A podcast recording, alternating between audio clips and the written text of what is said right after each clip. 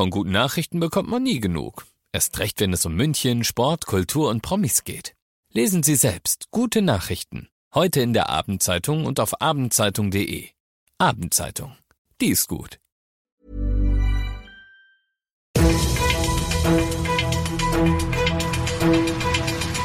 95 5 Charivari, das München Briefing, Münchens erster Nachrichtenpodcast. Mit Christoph Kreis und diesen Themen.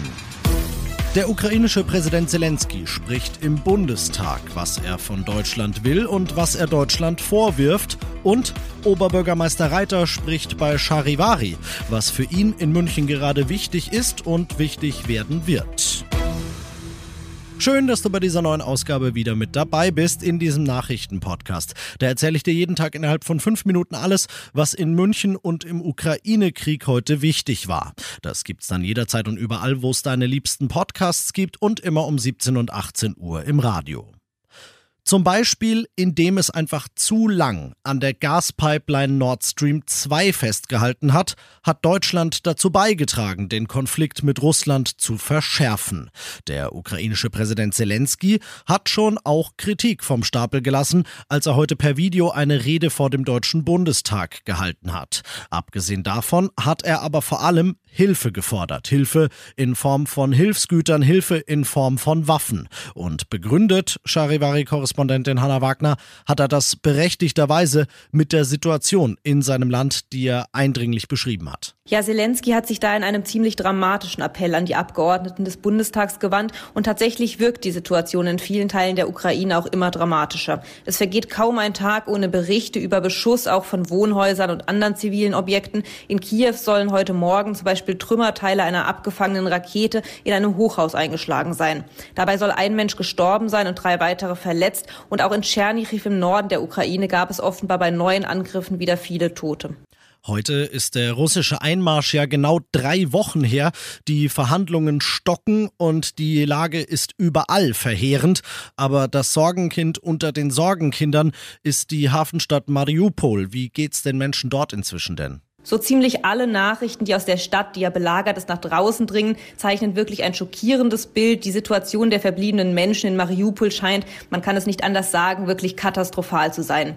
Ständig fallen Bomben, es gibt keinen Strom mehr und kaum noch Trinkwasser. Der Vizebürgermeister von Mariupol hat jetzt erzählt, dass manche Menschen in ihrer Not das Wasser aus ihren Heizungsrohren trinken oder Wasser aus Pfützen schöpfen. Seinen Worten zufolge sind schon bis zu 90 Prozent der Gebäude beschädigt worden. Die Menschen dort stehen buchstäblich vor dem Nichts. Angesichts dieser unvorstellbaren Zustände ist es natürlich kein Wunder, dass der Strom der Geflüchteten nicht abreißt. Viele davon kommen auch zu uns. Rund 1500 sind es in München aktuell jeden Tag. Das klingt in einer Millionenstadt erstmal nicht so viel, aber erstens, es läppert sich und zweitens, diese Leute kennen sich nicht aus. Sie haben wenig bis nichts dabei. Sie sprechen kein Deutsch. Viele sind unbegleitete Kinder und Jugendliche.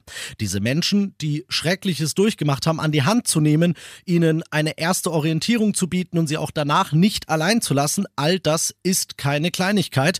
Das sieht auch der Münchner Stadtrat so und hat Charivari-Reporter Alex Eisenreich heute deshalb die Geldschatulle aufgemacht, ne? Genau, denn von der Grünen Fraktion heißt es, um die Geflüchteten aus der Ukraine menschenwürdig unterzubringen und zu versorgen, ist die Stadt auch bereit, viel Geld in die Hand zu nehmen. Ein Finanzpaket von roundabout zweieinhalb Millionen Euro ist deshalb heute beschlossen worden.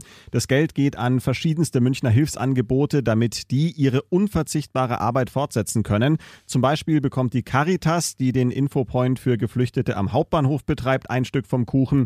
Dann werden Deutschkurse gefordert und eine ordentliche Stange von dem Geld geht an den Verein Münchner Freiwillige e.V., der Privatleute mit Unterkünften an Geflüchtete mit Bedarf vermittelt und so schon rund 7000 Ukrainerinnen und Ukrainer untergebracht hat und der auch zu 100 Prozent all das Geld bekommt, das wir von 955 Charivari mit unserer Spendenaktion gerade sammeln eine SMS von dir mit dem Wort Hilfe an die 44844 und 10 weitere Euro gehen an den Münchner Freiwillige e.V., der eben wie gehört dafür sorgt, dass ukrainische Geflüchtete ein Dach über dem Kopf haben hier in München. Alle weiteren Infos dazu auf charivari.de. Ich würde auch gern dafür sorgen, dass die äh, Frauen, die gern arbeiten würden, äh, das aber, weil sie Kinder dabei haben, nicht können, dass die auch einen, einen Betreuungsplatz kriegen und eben Arbeit aufnehmen können, einfach ein Stück weit Normalität wieder haben, bis sie dann gegebenenfalls wieder zurück können. Also das ist, glaube ich, unsere Aufgabe und da freue ich mich nach wie vor, dass viele München und München sich bereit erklären, einfach mitzuhelfen. Und das wäre dann zum Beispiel noch eines der Anliegen, die Münchens Oberbürgermeister Dieter Reiter ganz persönlich wichtig wären in Sachen Geflüchtete. Er war heute Morgen zu Gast in den Charivari-Studios. Dort hat er die Fragen von Markus, von Larissa und natürlich von euch beantwortet und das Ganze ausführlichst. Eine Stunde lang ging es da nicht nur um die Ukraine, sondern es ging auch um Corona. Es ging um die Wiesen, es ging kurz es ging kurz um alles, was in München wichtig ist und noch wichtig werden wird in absehbarer Zukunft.